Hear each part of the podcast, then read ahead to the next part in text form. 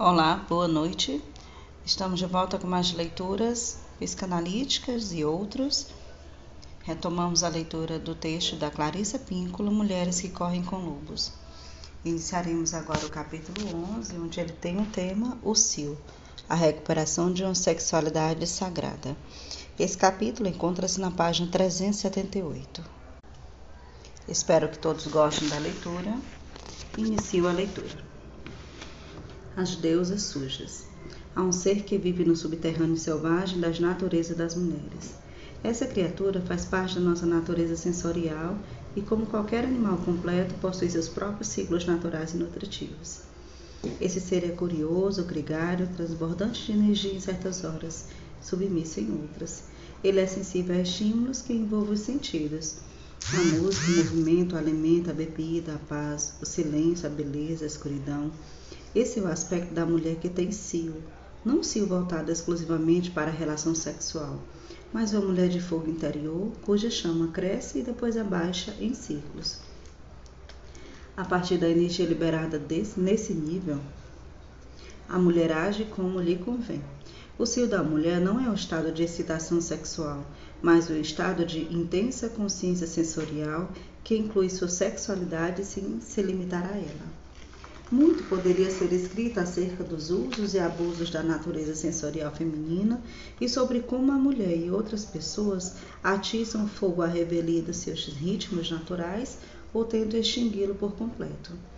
No entanto, em vez disso, vamos focalizar um aspecto que é ardente, decididamente selvagem, que transmite um calor que nos mantém aquecidas com boas sensações. Na mulher moderna, essa manifestação sensorial recebeu pouquíssima atenção e em muitas regiões e períodos foi totalmente eliminada. Existe um aspecto da sexualidade feminina que nos tempos remotos era chamado de obsceno sagrado. Não na acepção que damos hoje em dia ao termo, mas com o significado de uma sabedoria sexual de uma certa forma bem-humorada. Havia outrora cultos a deusas que eram voltados para uma sexualidade feminina irreverente. Longe de serem depreciativos, ele se dedicava a ilustrar partes do inconsciente que ainda hoje permanecem misteriosas e em grande parte desconhecidas. A própria ideia da sexualidade consagrada e, mais especificamente, da obscenidade como um aspecto da sexualidade sagrada é vital para a natureza selvática. Havia deusas da obscenidade nas antigas culturas matriarcais assim denominadas por sua lascívia astuta, porém inocente. Contudo, a linguagem, pelo menos no inglês, dificulta a compreensão das deusas sujas como algo, algo que não seja vulgar. Eis o que a palavra sujo e outros termos a ela relacionados significam. A partir desses significados, que eu creio que ficará claro por que motivo essa antiga adoração às deusas foi empurrada para baixo do pano? Gostaria que vocês examinassem as seguintes definições encontradas em dicionários e chegassem às suas próprias conclusões. Dirt, sujeira. Inglês médio, dirt, provavelmente do islandês. Excremento. Significado ampliado para incluir imundície, geralmente o solo e a poeira, por exemplo, e obscenidade de qualquer natureza, especialmente na fala. Dirty word, palavrão. Uma palavra obscena, também usada atualmente para designar qualquer coisa que tenha se tornado impopular ou insuspeita em termos sociais ou políticos, muitas vezes através de difamação e críticas imerecidas ou por estar em descompasso com as tendências atuais. Obsceno, do hebraico antigo, ob, significando um mago, uma feiticeira. Tudo isso difamação. Existem, porém, fragmentos de histórias em toda a cultura mundial que sobreviveram a vários expurgos. Eles nos informam que o obsceno não é absolutamente vulgar, mas que lembra mais alguma criatura fantástica da natureza que desejamos muito mais, que nos venha visitar e que venha ser uma das nossas melhores amigas. Há alguns anos, quando comecei a contar histórias de deusas sujas, as mulheres sorriam e depois riam ao ouvir os feitos das mulheres, tanto verdadeiras quanto mitológicas, que haviam usado sua sexualidade, sua sensualidade, para transmitir uma ideia, para amenizar a tristeza, provocar o riso e desse modo corrigir algo que estivesse desencaminhado. Eu também me comovi com a forma pela qual as mulheres se aproximavam do limiar do riso a respeito destes assuntos. Elas primeiro precisavam pôr de lado tudo o que eles dizia que isso não seria sinal de boa educação. Percebi como essa atitude de boa educação nas situações erradas realmente sufocava a mulher em vez de lhe permitir que respirasse. Para rir, você precisa ser capaz de soltar o ar e inspirar de novo rapidamente. Sabemos a partir da cinesiologia de terapias do corpo, como a Hakomi, que respirar significa conhecer nossas emoções, que quando queremos parar de sentir, interrompemos a respiração, prendê-la. No riso, a mulher pode começar a respirar de verdade e, ao fazê-lo, ela talvez comece a ter sentimentos censurados. E quais poderiam ter ser esses sentimentos? Bem, eles acabam não sendo sentimentos, mas alívio para sentimentos. Em alguns casos, curas para sentimentos. Como, por exemplo, a liberação de lágrimas contidas ou de lembranças esquecidas, ou ainda a destruição das amarras que prendiam a personalidade sensual. Ficou evidente para mim que a importância dessas antigas deusas da obscenidade estava na sua capacidade de soltar o que estava muito preso, de fazer dissipar a melancolia, de trazer ao corpo uma espécie de humor pertencente não ao intelecto, mas ao próprio corpo, de manter desobstruídas as passagens. É o corpo que ri das histórias de coiotes, das histórias de tio Grumpa, das frases de, da Mae West, entre outras. As deusas sujas fazem com que uma forma vital de medicamento neurológico e endócrino se espalhe por todo o corpo. Seguem-se três histórias que encarnam o obsceno nos termos em que estamos usando a palavra, ou seja, uma espécie de encanto sexual ou sensual que gera emoções agradáveis. Todas as três podem ser empregadas como histórias ilustrativas. Duas são antigas e uma é atual. As três tratavam, tratavam das deusas sujas. Chamam-as de sujas porque estiveram muito tempo vagueando debaixo da terra. No sentido positivo, elas pertencem à terra fértil, à lama, ao estrume, à substância criatura da qual se origina toda a arte. Na realidade, as deusas sujas representam aquele aspecto da mulher selvagem que é tanto sexual quanto sagrado. Subtópico Balbo, a deusa do ventre. Há uma expressão muito forte que diz: Dite entre las piernas. Ela fala no meio das pernas. Essas pequenas histórias no meio das pernas são encontradas em todo o mundo. Uma delas é a história de Balbo, uma deusa da Grécia Antiga chamada deusa da obscenidade. Ela tem nomes mais antigos, como por exemplo Lamber, e que aparentemente os gregos a adotaram de culturas muito mais antigas. Sempre houve deusas selvagens arquetípicas da sexualidade sagrada e da fertilidade da vida, morte e vida desde o início dos tempos. Conhece-se apenas uma referência escrita a Balbo, remanescente de termos remotos, dando a nítida impressão de que seu culto foi destruído e soterrado pelas diversas conquistas. Tenho uma forte sensação de que, em algum ponto, Talvez debaixo daqueles morros silvestres e lagos de florestas na Europa e no Oriente existam templos dedicados a ela, templos lotados de artefatos e ícones de marfim. Portanto, não é por acaso que poucos ouviram falar de Balbo, mas lembre-se, precisamos apenas de um fragmento para reconstruir o todo.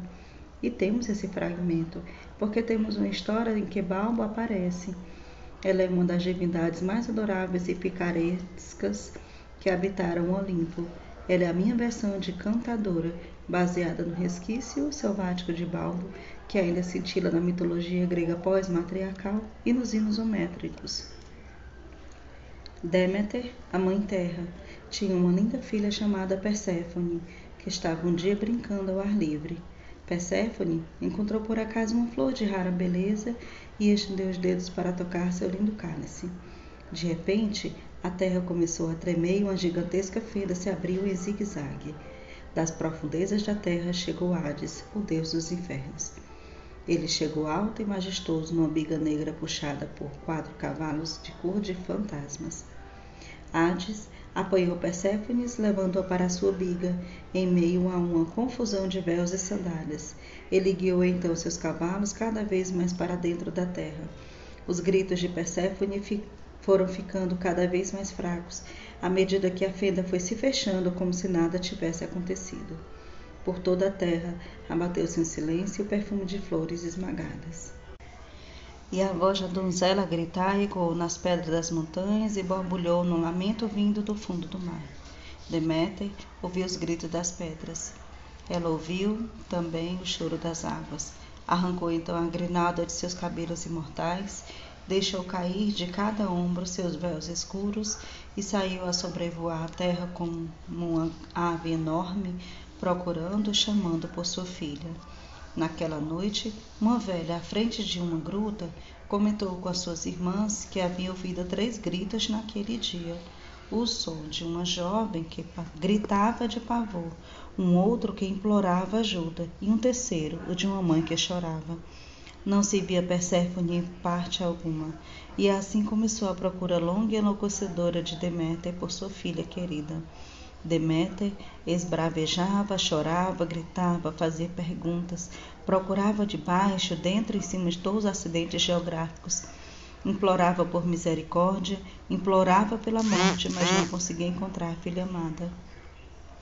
Assim, ela, que havia gerado o crescimento perpétuo de tudo, amaldiçoou todos os campos férteis do mundo, gritando na sua dor: Morram, morram, morram em decorrência da maldição de Deméter.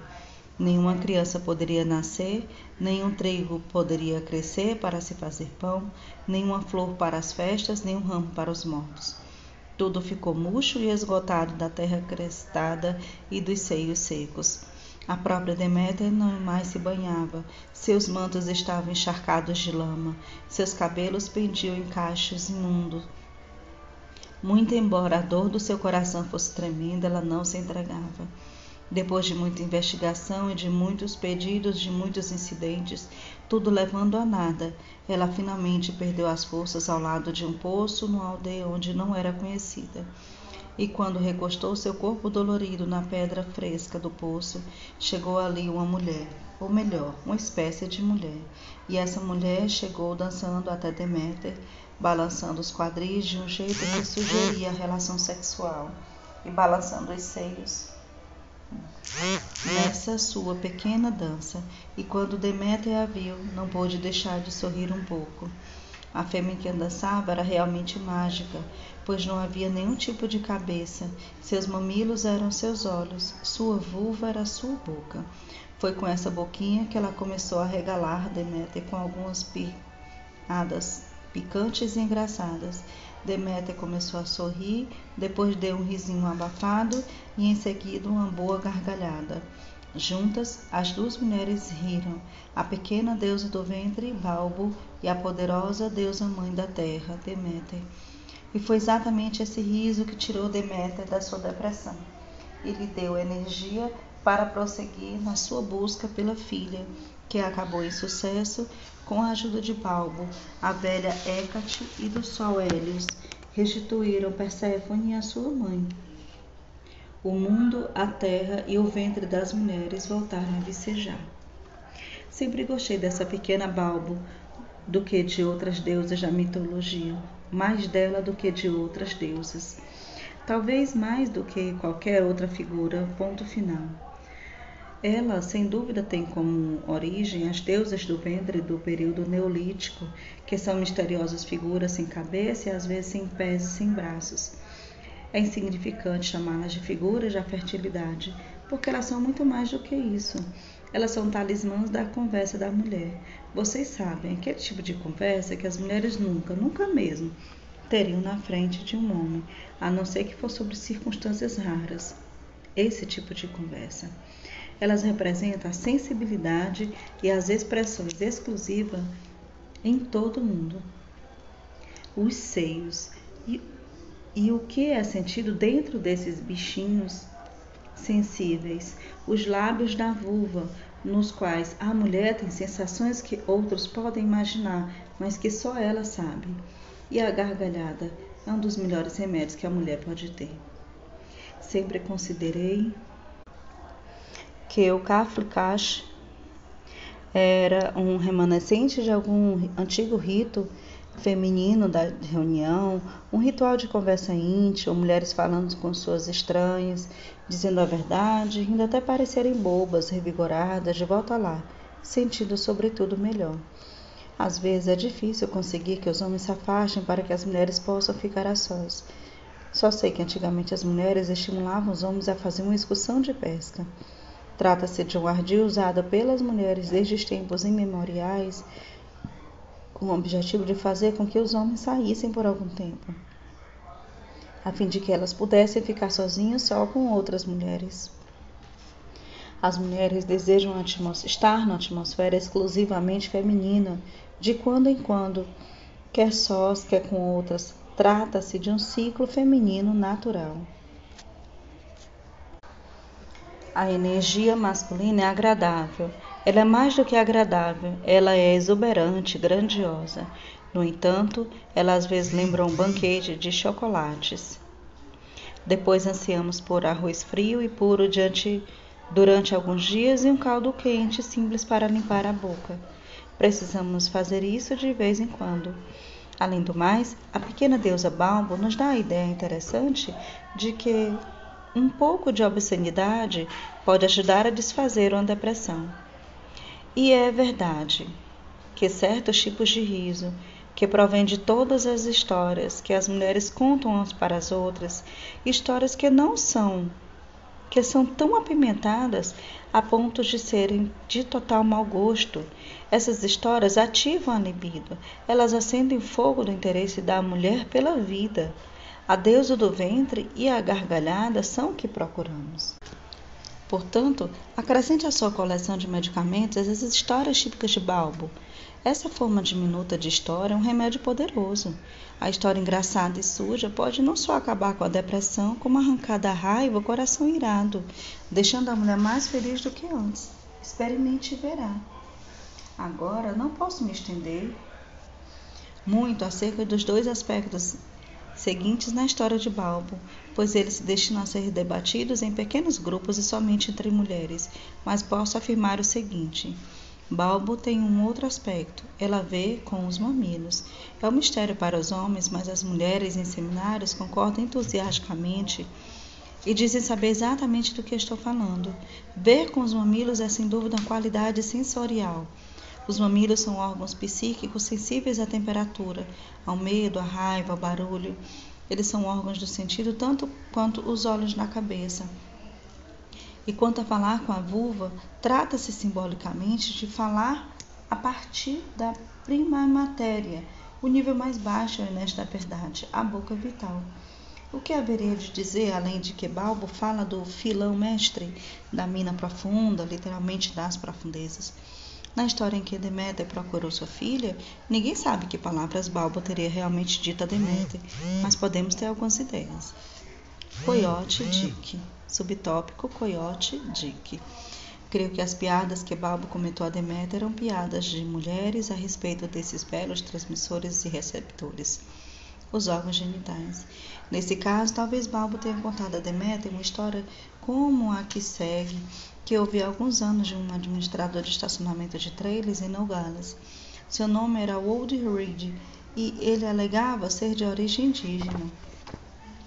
Ele não estava usando sua dentadura, não se barbeava há alguns dias.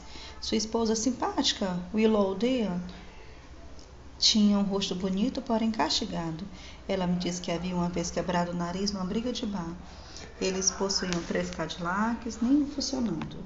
A mulher tinha chihuahua que mantinha preso no cercadinho da cozinha. Ele era o tipo de homem que não tira o chapéu nem quando está sentado no vaso sanitário. Eu estava recolhendo histórias e havia chegado ao seu território com meu pequeno trailer nepano. Hoje vocês conhecem algumas histórias típicas dessa região? Comecei querendo dizer da sua terra, da redondeza. Walt Reed olhou para sua mulher com um sorriso matreiro e frouxo e a provocou debochado. Vou contar para ela a história do coiote Dick. Reid não, não conte essa história para ela. Não vá me contar essa história. Vou lhe contar a história do coiote Dick, de qualquer jeito, afirmou Old Reed. Wayloader pôs as mãos na cabeça, falou direto para a mesa. Reed, não conte essa história, estou falando sério. Vou contar e agora mesmo, Reloading. Reloading sentou-se de lado, com a mão tapando os olhos como se tivesse ficado cega. Eis a história que o Old Reed me contou. Ele disse que havia ouvido de um índio navarro que havia ouvido de um mexicano que havia ouvido de um Hopi. Era uma vez um coiote Dick. Ele era tanto a criatura mais esperta quanto a mais tonta que jamais se podia esperar encontrar. Ele estava sempre querendo comer alguma coisa, sempre trapaceando as pessoas para conseguir o que queria, e em qualquer hora estava dormindo. Bem, um dia, quando o coiote Dick estava dormindo, seu pênis ficou realmente entediado e resolveu abandonar o coiote para viver sozinho na aventura.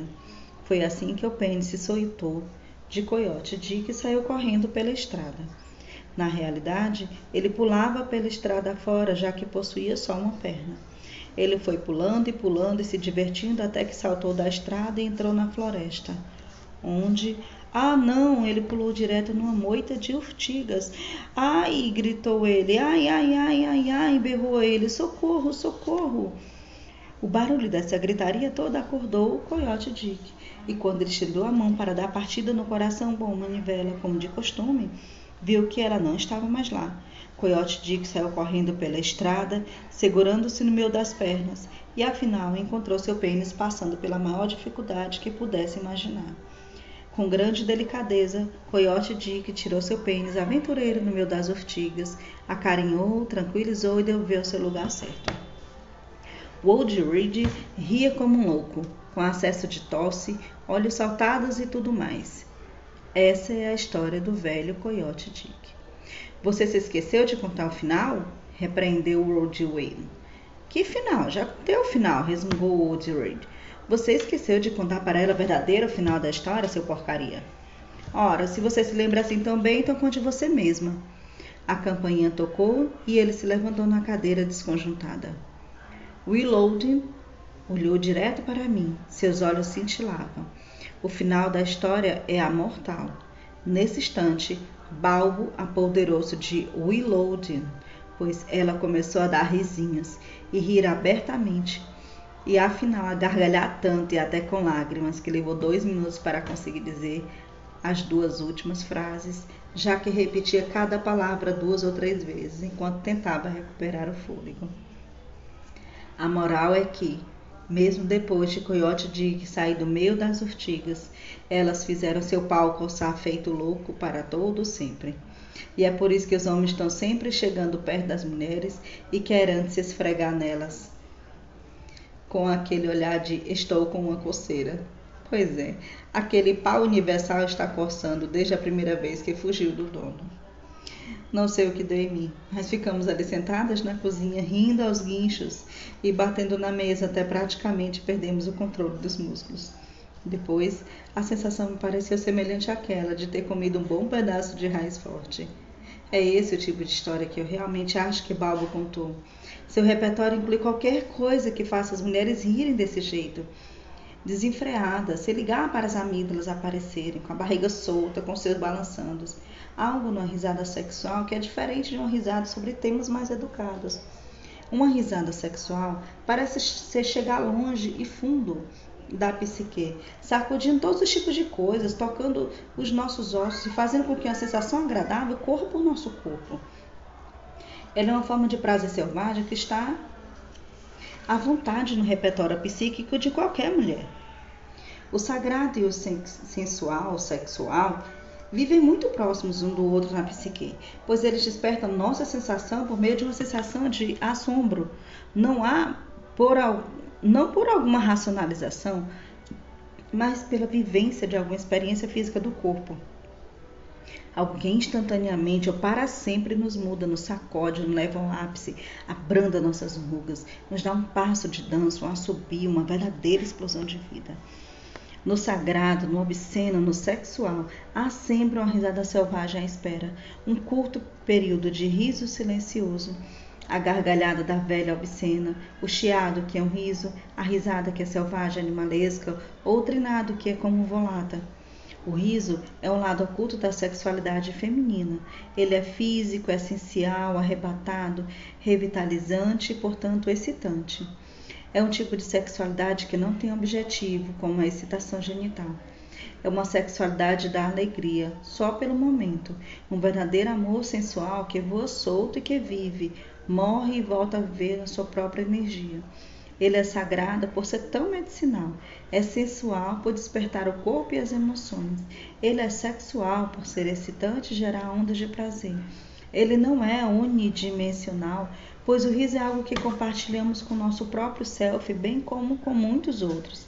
É a sexualidade mais selvagem da mulher. Segue-se aqui mais um exemplo de história de mulheres e de deusas sujas. Essa história conheci quando criança. É surpreendente que as crianças ouvem que os adultos acham que elas não ouvem. Subtópico: Uma viagem a Ruanda. Eu tinha cerca de 12 anos, estávamos ao lago Big Bass, no norte de Michigan. Depois de preparar o café da manhã e o almoço para 40 pessoas, todas as minhas parentes redondas e bonitas, minha mãe e minhas tias estavam deitadas ao sol em espreguiçadeiras, conversando e contando piadas. Os homens estavam pescando, o que significava que eles estavam se divertindo, dizendo palavrões e contando suas próprias histórias e piadas. Eu estava brincando por perto das mulheres. De repente, ouvi uns guinchos agudos. Alarmada, corri para onde as mulheres estavam, mas elas não estavam gritando de dor, elas estavam rindo. E uma das minhas tias não parava de repetir sempre que recuperava o fôlego entre os gritos: cobriam, cobriram o rosto, cobriram o rosto. Essa frase misteriosa provocava novos acessos de riso em todas elas. Elas ficaram muito tempo gritando, guinchando e recuperando fôlego para voltar a guinchar. No colo de uma das minhas tias havia uma revista. Mais tarde, quando elas cochilavam no sol, tirei a revista da sua mão adormecida e me deitei debaixo da espreguiçadeira, lendo com os olhos espantados. Na página havia um caso da Segunda Guerra Mundial. Eis o que dizia. O general Eisenhower ia visitar suas tropas em Ruanda. Poderia ter sido Borné. Poderia ter sido o general MacArthur os nomes não significavam muito para mim naquela época.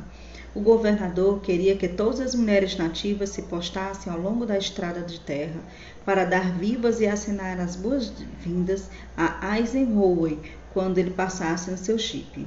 O único problema era que as mulheres nativas nunca estavam, usavam roupa, a não ser um colar de contas e às vezes um minúsculo cinto de correia. Não, não, isso não seria conveniente. Portanto, o governador chamou o chefe da tribo e lhe falou do seu problema. Não se preocupe, disse o chefe.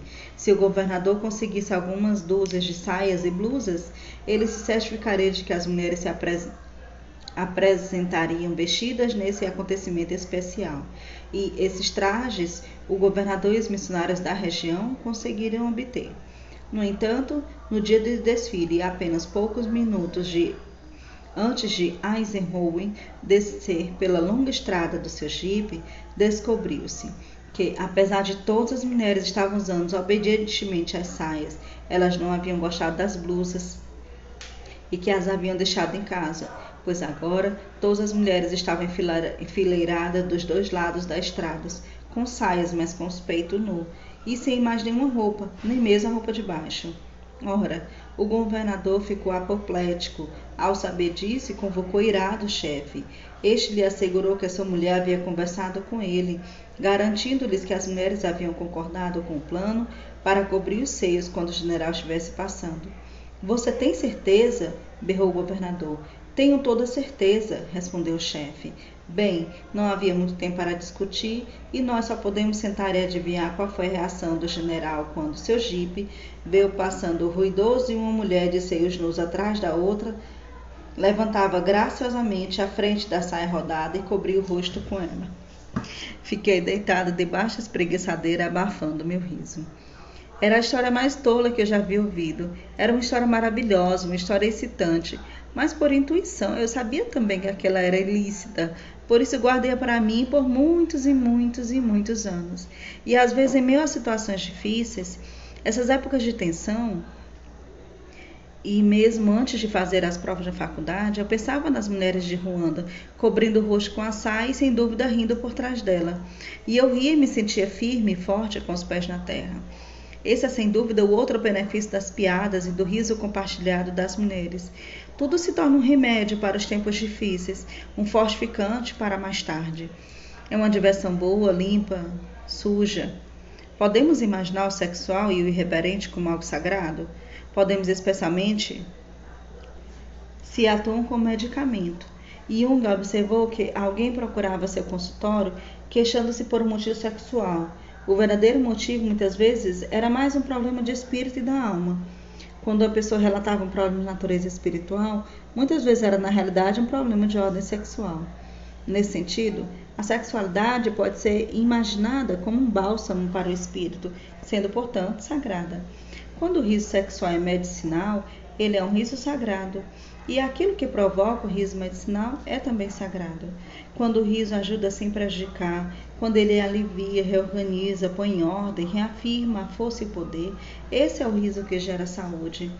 Quando o riso deixa as pessoas alegres por estarem vivas, felizes por estarem aqui, com a maior coincidência do amor, elevadas pelo Eros, quando ele desfaz sua tristeza e as isola da raiva, ele é sagrado. Quando elas tornam maiores, melhores, mais generosas, mais sensíveis, ele é sagrado. No arquétipo da mulher selvagem, há muito espaço para a natureza das deusas sujas. Na natureza selvagem, o sagrado é o irreverente, e o sagrado, o sagrado e o sexual não estão separados, mas vivem juntos, como imagino, num grupo de velhas esperando na estrada que nós apareçamos. Elas estão ali na sua psique, esperando que você apareça, experimentando suas histórias umas com as outras e rindo como loucas. Fim do artigo. Próximo artigo é o capítulo 12, onde tem um tema demarcação do território, os limites da raiva e do perdão. Espero que tenham gostado da leitura e iniciamos em próximo podcast, a partir da página 391.